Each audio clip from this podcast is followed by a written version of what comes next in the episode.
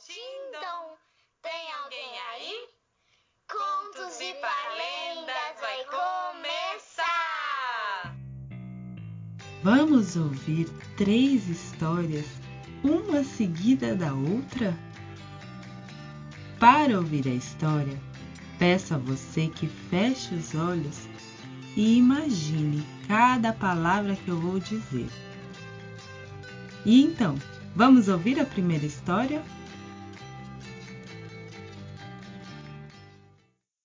Doze Lendas Brasileiras, de Clarice Lispector, editora Rocco Pequenos Leitores. Como nasceram as estrelas? Pois é, todo mundo pensa que sempre houve no mundo estrelas pisca-pisca. Mas é erro. Antes os índios olhavam de noite para o céu escuro e bem escuro estava esse céu, um negror. Vou contar a história singela do nascimento das estrelas. Era uma vez, no mês de janeiro, muitos índios e ativos caçavam, pescavam, guerreavam mas nas tabas não faziam coisa alguma. Deitavam-se nas redes e dormiam roncando. E a comida? Só as mulheres cuidavam do preparo dela para terem todos o que comer. Uma vez elas notaram que faltava milho no cesto para moer. Que fizeram as valentes mulheres? O seguinte: sem medo, enfurnaram-se nas matas sob um gostoso sol amarelo. As árvores rebrilhavam verdes e embaixo delas havia sombra e água fresca. Quando saíam debaixo das copas encontravam o calor. Bebiam no reino das águas dos riachos buliçosos. Mas sempre procurando milho, porque a fome era daquelas que as fazia comer folha das árvores, mas só encontravam espigazinhas murchas e sem graças. Vamos voltar e trazer conosco uns curumins. Assim chamavam os índios as crianças. Curumim da sorte. E deu mesmo. Os garotos pareciam adivinhar as coisas foram retinho em frente e numa calareira da floresta, eis um milharal vistoso crescendo alto. As índias maravilhadas disseram: Toca colher tanta espiga! Mas os garotinhos também colheram muitas e fugiram das mães voltando à taba e pedindo à avó que lhes fizesse um bolo de milho. A avó assim fez e os curumins se encheram de bolo que logo se acabou. Só então tiveram medo das mães que reclamariam por eles comerem tanto. Podiam esconder numa caverna a avó e o papagaio porque os dois contariam tudo. Mas se as mães dessem falta da avó e do papagaio tagarela, aí então chamaram os colibris para que amarrassem um cipó no topo do céu. Quando as índias voltaram, ficaram assustadas vendo os filhos subindo pelo ar. Resolveram essas mães nervosas subir atrás dos meninos e cortar o cipó embaixo deles. Aconteceu uma coisa que só acontece quando a gente acredita as mães caíram no chão, transformando-se em onças. Quanto aos curumins, como já não podiam voltar para a terra, ficaram no céu até hoje, transformados em gordas estrelas brilhantes.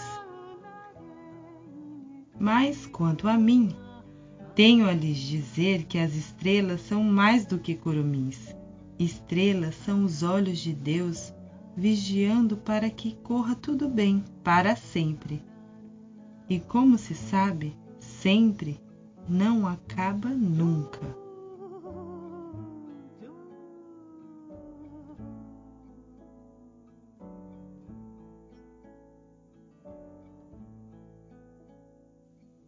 A música que acabou de tocar é de Marlui Miranda, chamada Araruna. Gostou dessa história? Vamos ouvir mais uma história? Lucinha e sua avó Lúcia, de Lúcia Martins Coelho Barbosa. Editora Life Kids. Lucinha era uma menina muito feliz. Vivia com seus irmãos, Joaquim, Arthur, Luciano e André, numa fazenda de terra vermelha, num lugar bem distante. A fazenda era quase uma cidade. Tinha hangar, armazém, açougue, fábrica de farinha e rapadura e uma de cerâmica, de telhas e tijolos. Tudo que Lucinha sabia, ela aprendeu com sua mãe, sua avó Lúcia e as três avós postiças que moravam na fazenda: Voqueta, lavadeira, vó Joaquina parteira e vó Linda doceira. Tinha também o João Fidel, o Luiz, o Moacir, seu Vicente, vó Dorva, e os músicos que vinham de longe do Paraguai para trabalhar e fazer cercas e portões. Vovó Lúcia era uma mulher alta, elegante, com um olhar doce. Uma vez por mês fazia uma visita à Fazenda Bela Vista. Era uma festa a chegada da vovó e do vovô.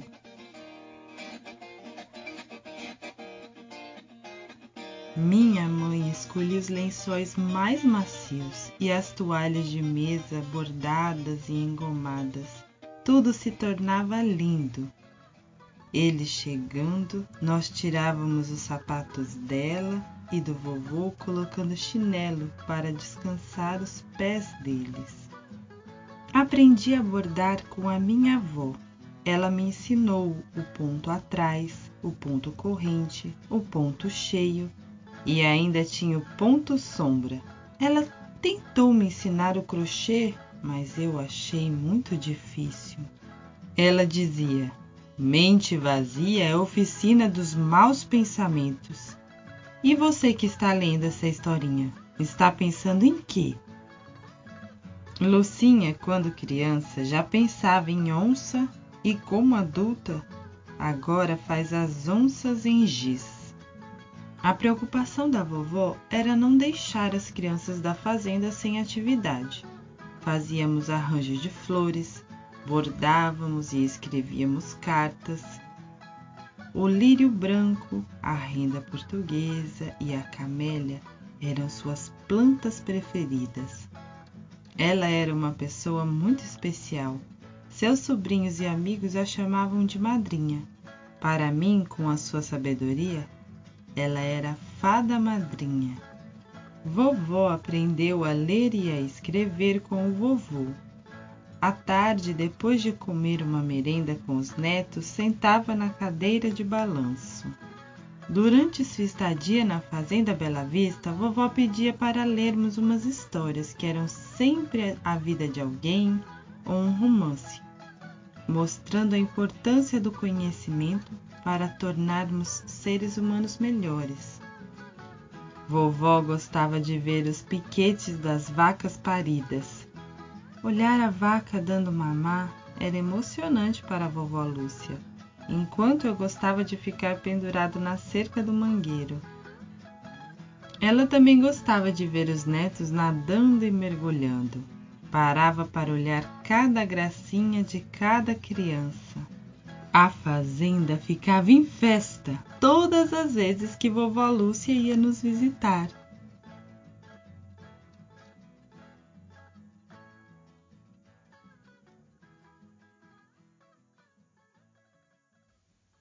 A música que a gente ouviu é de Helena Meirelles, chamada Araponga. Gostou dessa história? Vamos ouvir mais uma história? Dora, a menina escritora, e outros contos de infância, de Raquel Naveira, editora Alvorada. Violeta, a menina cor.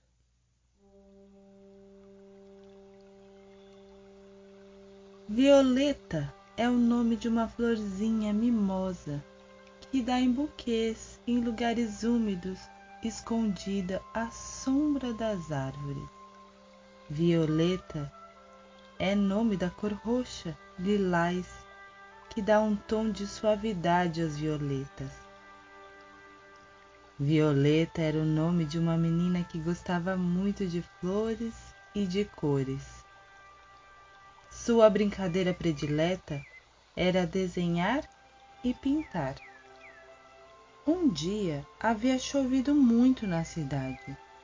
As ruas ficaram claras, o asfalto molhadinho e por entre os telhados das casas apareceu um lindo arco-íris.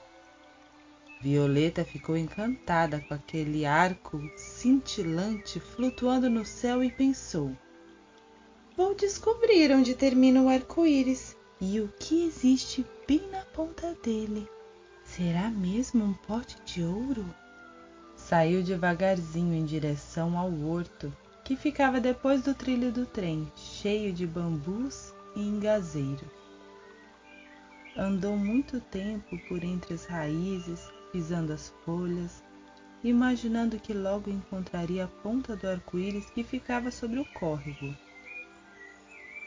Deitou embaixo de uma árvore com um tronco marcado de corações e ficou olhando a nuvem branquinha transpassada pela flecha do arco-íris. Foi aí que apareceu o anjo azul, anjo de verdade, com asas, cabelos loiros encaracolados, vestindo calças transparentes e camisa azul. Nas mãos trazia uma aquarela e um pincel. Era um anjo pintor. Violeta perguntou: Quem é você? Sou o anjo azul. Moro aqui, na ponta do arco-íris. Você estava me procurando? Sim, estava. Também gosto muito de desenhar e pintar. Pois então vou lhe contar um segredo. Segredo? O segredo de como as coisas ficaram coloridas. Sabe? No começo, quando o Criador inventou as coisas, era tudo preto e branco. Muito chato, muito monótono. Ele então me pediu para sair pelo mundo com a minha aquarela pintando tudo. Você teve muito trabalho. Andar pelo mundo todo pintando cada detalhe.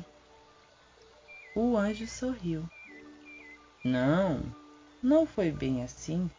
Eu pinto as ideias, as palavras que envolvem as ideias e, depois, Sempre que a pessoa pensa a ideia em forma de palavras, ela já se mostra no mundo com a sua devida cor. Que complicado! Explique melhor, Anjo Azul. É fácil. Diga, por exemplo, palavras azuis: céu, mar. Muito bem, você já entendeu, Violeta. Felicidade também é azul. Quer conhecer comigo o mundo das cores e viver as mais estranhas aventuras? Quero. Nisso passou um pássaro azul. Violeta e o anjo montaram nele. Vamos visitar o país do branco. Veja aquela tela de cristal.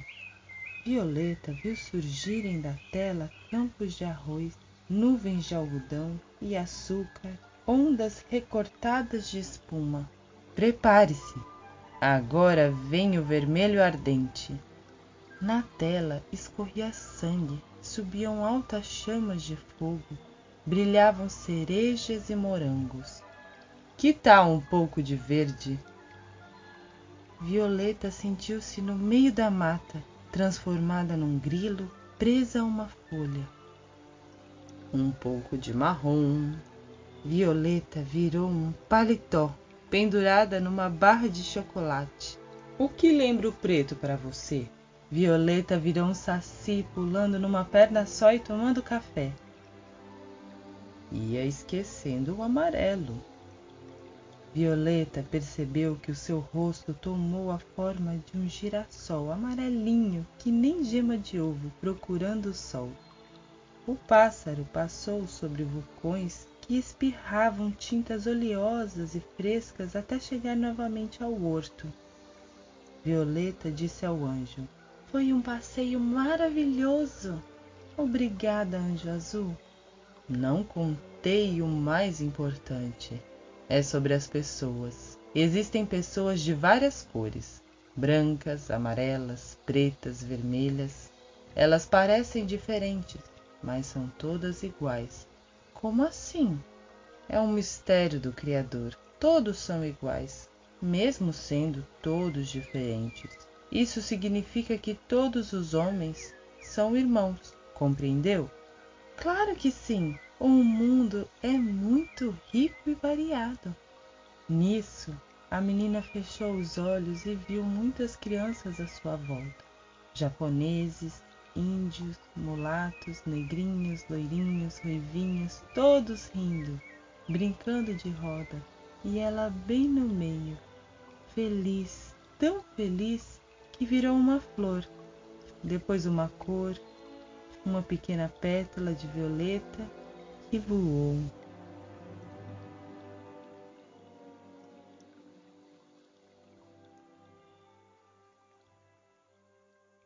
A música que a gente ouviu é de Alberto Nepomuceno, da Orquestra Sinfônica Nacional da Universidade Federal Fluminense. Você gostou dessas histórias? Conta pra gente! Entre em nossas páginas e redes sociais procurando por Contos e Parlendas. Tem também o nosso site contoseparlendas.com.br. Muito obrigada por ouvir até aqui e até a próxima história. Tchau!